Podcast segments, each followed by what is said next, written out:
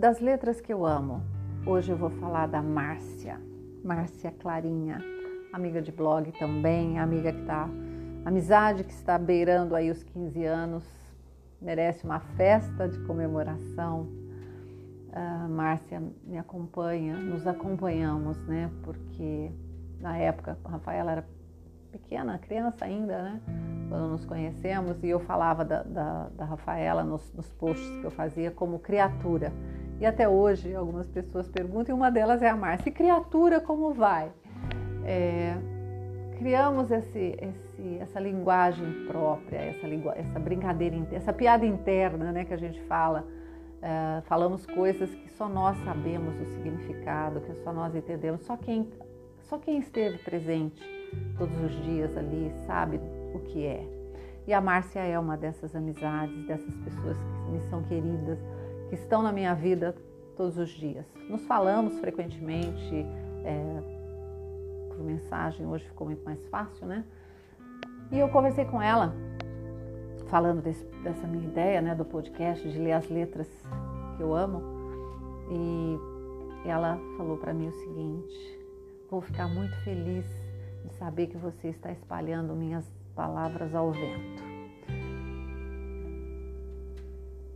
Eu não sei se eu vou conseguir dar a entonação né, do texto, da poesia, porque Márcia faz poesia. É, aquelas coisas que você lê, o livro é de 2008, ela me presenteou em 2008, e eu li agora recentemente e encaixa exatamente no, no momento da minha vida, valida todos os meus sentimentos, todas as minhas emoções. Isso é poesia. Só poesia consegue fazer isso. E eu fico muito feliz de saber que ela está aqui. É mais uma história. Outro dia eu estava conversando com um amigo recente, que sabe pouca coisa, né? Uh, e ele me disse isso. Ele falou: você precisa contar suas histórias, porque essas histórias não podem morrer. Realmente, tão bom a gente poder falar. Eu gosto muito de falar, gosto de contar. Tem coisas boas, tristes, alegres, palhaçadas, coisas hilárias, né? É, uma hora eu faço um, um episódio só com isso.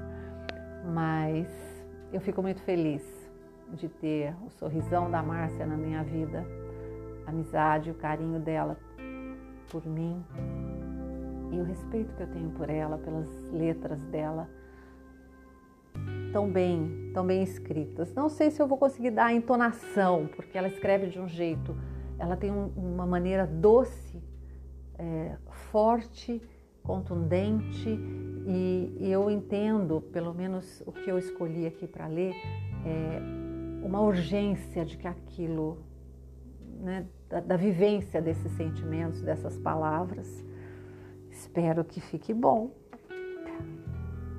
Brincando com palavras é o livro. Eu vou ler Pensares. Todo dia amanheço e me reinvento Hoje não foi diferente.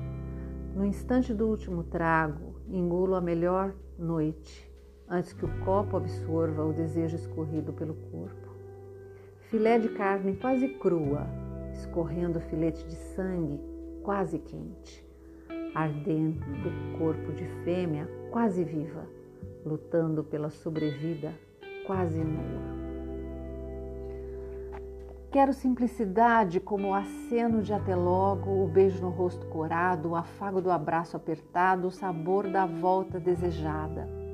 Quero ser assim, tão qualquer coisa de sua, tão coisa nenhuma de mim. Quero olhar o chão que piso sem cair, saltando cercas da indecisão, sem tropeçar em vãs filosofias. Quero abrir em flor meu sorriso ao ver que distante vem vindo com um jeito só para mim, trazendo nos passos maneiros a vontade louca de correr. Quero olhar para frente sem esquecer lá atrás, quando meio indecente me dei conta do que sou capaz.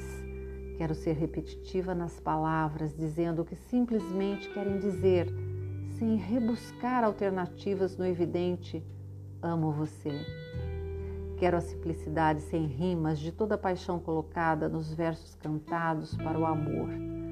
Quero um dia simples, como todos deveriam ser: azul, pincelado de amarelo.